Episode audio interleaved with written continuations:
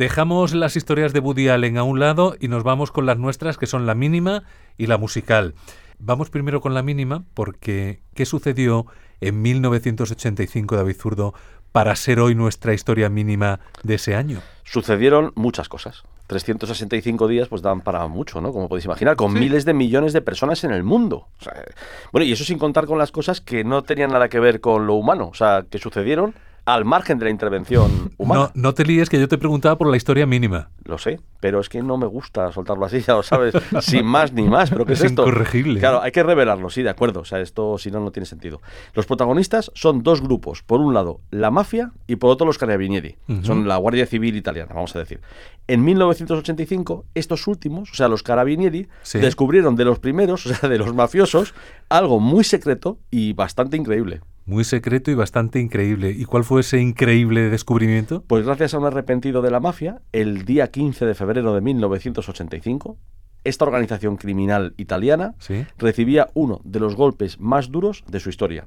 Bueno, participaron hasta paracaidistas ¿eh? de, un grupo militar. También, por supuesto, varios centenares de policías, de carabinieri.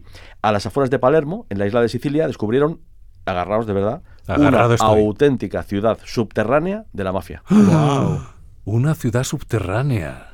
Me imagino que debía de ser muy grande para llamar la ciudad, ¿no? Pues y tanto. O sea, vamos a ver, una ciudad con kilómetros de túneles, grandes espacios, salas gigantes, bueno, gigantescas, muy grandes, que la mafia usaba tanto para celebrar reuniones secretas como también para torturar o asesinar a traidores de la organización o enemigos. ¿eh? Bueno, en una ciudad subterránea que se hallaba en el barrio este de Palermo, una zona que se bueno que, que dominan mm, digamos las mafias eh, divididas en lo que llaman las, las familias no las familias como vimos en las películas de, de gángsters. Y en este caso la que dominaba esa zona concreta era la familia de uno de los gángsters más importantes de la época que se llamaba Michele Greco. Michele Greco. De una familia de muchos le llamaban Il Papa a ver cómo pones la mano cuando dices il papa. Il papa. No, hay decir il papa. Il papa. Il papa. La familia. La mamá. Claro, es verdad, es verdad que parezco tonto. Bueno, no es que lo parezca, es que lo soy. Pasa que me hago el listo la mayor parte del tiempo. Yo lo he notado. Se te da bien, se te da bien. Era líder il papa de uno de. Bueno, el papa, el, el Michele Greco, no el papa de verdad. Era el líder entonces de uno de los principales clanes del crimen organizado. Concretamente era que esto también tiene guasa, pero es así, ¿eh? Era jefe de la comisión de la Cosa Nostra. O sea, como si fuese una cosa oficial. Bueno, pues la situación en los 80 en Palermo, con la mafia en una escalada de violencia, estaba siendo insostenible, que de ahí vienen todas estas cosas, y podemos escuchar un corte del documental emitido en televisión española, La mafia no mata en domingo. Palermo contaba con una larga lista de asesinatos de personalidades oficiales. En particular, el fiscal Gaetano Costa, el juez Cesare Terranova, el presidente de la región siciliana Piersante Mattarella. En resumen, hubo una larga serie de asesinatos de personas importantes. ¿Y qué se encontraron los policías en la ciudad subterránea, David? Pues Arturo, aparte del asombro que les causó llegar a esa, vamos, con esa dimensión, ¿no? Esas grutas, pero encontraron grandes cantidades de dinero, como era de esperar, de droga, explosivos, armas, pero además 50 barriles de ácido. Claro, se cree que los utilizaban para deshacerse de los cadáveres. Claro. Que tardan un tiempo, que no es una cosa inmediata. Claro. Y, y 70 sillas. Las contaron, 70 sillas. Esto yo creo que da una idea de que el lugar era bastante concurrido. Tenían ahí reuniones importantes. Es que además no creo que los que no fuesen importantes se sentaran. Así que 70 sillas implica mucha gente importante. Em, una pregunta tonta que se me ocurre, David, pero que te la voy a hacer. Aún así, ¿dónde estaba la entrada? Pues era una entrada secreta, pero es que estaba nada más y nada menos que debajo de un diván en el salón de la casa de Miquel Greco. De Il Papa. De Il Papa. bueno, estaba camuflada bajo las baldosas del suelo, estaba debajo una trampilla y unas escaleras que ya bajaban a esta zona. Bueno, por cierto, que en esa operación policial se encontraron dos refugios más, aparte de este enorme. Uno en la misma casa de Greco. Era, era, más un túnel de escapatoria, porque se encontraba también eh, debajo de, la, de, una alfombra y, y, era un túnel que llegaba hasta, bueno, cientos de, o decenas, perdón, de metros de fuera de la casa. O sea, más que para esconderse eso era para, para, escapar, claro. Y, era una galería de unos 40 metros, ¿no? Y luego el otro refugio se descubrió en la casa de otro mafioso afín y se accedía a él por un hueco debajo de la ducha. O sea, también algo muy parecido. bueno, parecen los túneles así de la, de la película La Gran Evasión, ¿no? La película, que fue una historia real, vamos. Háblanos un poquito de, este personaje, de, de Michele Greco. Pues fue, bueno, es para helarse la sangre escucharle, ¿eh? pero la, la expresión de su rostro y todo esto, luego escucharemos un poco de su voz. Ajá. Pero fue un importante, ya digo, los decía antes, ¿no? Miembro de la mafia siciliana. Lo del Papa, al parecer, se lo pusieron porque era un tipo de espíritu conciliador, o eso es lo que se contaba, pero imagino que esto es relativo, ¿no? claro, o sea, según con quién, igual era muy conciliador. Claro, bueno, el caso es que Greco era hijo de, de mafioso, o sea, de, de casta de mafiosos, de casta le viene al galgo, vaya, y su hermano Salvatore le llamaban el senador. Este Sería. Il Senatore. Il senatore. Il il senatore. Salvatore Il Bueno, Senatore. igual era un apodo en español porque les hacía gracia. No, no, era lo que dices.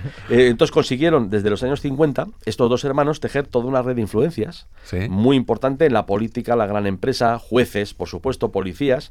A finales de los 70 la situación ya se hizo muy tensa entre familias, digamos, rivales.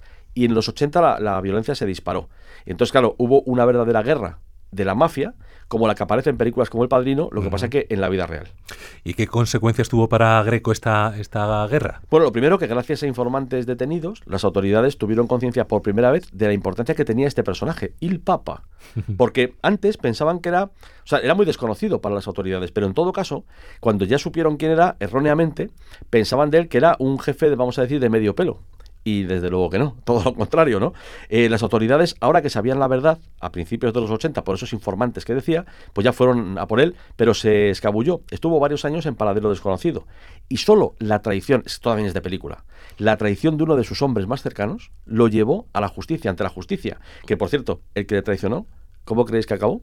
Muerto. Muerto, pero a tiros de escopeta. O sea que efectivamente. Bueno, vamos a escuchar a Greco en una de las sesiones de su juicio. La voz igual no impresiona tanto, yo lo voy a decir en español, con lo cual no se va a oír mucho, pero si alguien entra en internet y busca a este personaje, Impresiona más la imagen que impresiona la- ver la imagen, lo frío que es, ¿no? Eh, vamos a, de- a escucharle después de declararse inocente con todo descaro. Quiero decir una cosa, la violencia no es parte de mi dignidad. Y ahora se ha construido esta montaña, un mar de calumnias sobre mi familia. La violencia no es parte de mi dignidad, qué morro. Sí. David, ¿esto fue un golpe definitivo contra la mafia? Al menos allí en, en Palermo. Bueno, a ver, la mafia, como todo, ¿no? Mueve tanto dinero que siempre se recompone. O sea, es prácticamente imposible, ¿no? Terminar con ella. Pero las autoridades italianas sí que es verdad que le asestaron golpes muy duros, como el de esta ciudad subterránea de Palermo. Se inició además entonces una verdadera persecución judicial ya en serio. O sea, hubo jueces valientes, verdaderamente valientes, ¿eh? Porque vamos a hablar de uno muy concreto que es, yo recuerdo perfectamente la noticia además en su momento. Pero bueno, la mafia no se quedó de brazos cruzados y en 1992 asesinó nada menos que a ese juez estrella que estaba luchando contra la organización criminal, que era Giovanni Falcone, el juez Falcone, Sí, el famoso juez Falcone. sí, sí, sí. Bueno, eh, eh, él había juzgado nada menos que a Il Papa, precisamente. Él lo juzgó y lo llevó a la cárcel. Le consiguió para él cadena perpetua. ¿Qué pasa? Que hubo una mm, eh, apelación y el Papa quedó escarcelado y Falcone se encargó de que volviera otra vez a prisión. Con lo cual, vamos, la tenía más que jurada. Vamos, era el enemigo número uno de, de- de Greco. Y el atentado contra este juez, contra Falcone, fue, yo lo recuerdo en su momento, ya digo, año 92, fue inaudito. Parecía increíble, o sea, nosotros que precisamente conocíamos el terrorismo, no podíamos imaginar algo tan brutal. Es que parecía de película de verdad, para mal, claro. Y bueno, vamos a escuchar un audio del mismo documental de este de la mafia no matan domingo que recoge la noticia de este tremendísimo atentado. Esta tarde Sicilia ha sufrido un terrible atentado. Un tramo completo de la autopista que une Palermo con el aeropuerto ha saltado por los aires. Las víctimas son el juez Falcone, símbolo de la lucha contra la mafia, su esposa Francesca y tres miembros de su escolta. O sea, él, su esposa y tres miembros de su escolta. Sí, pero es que un tramo de la autopista destruido. De un bombazo. Está claro que la mafia no se anda con bromitas, ¿eh?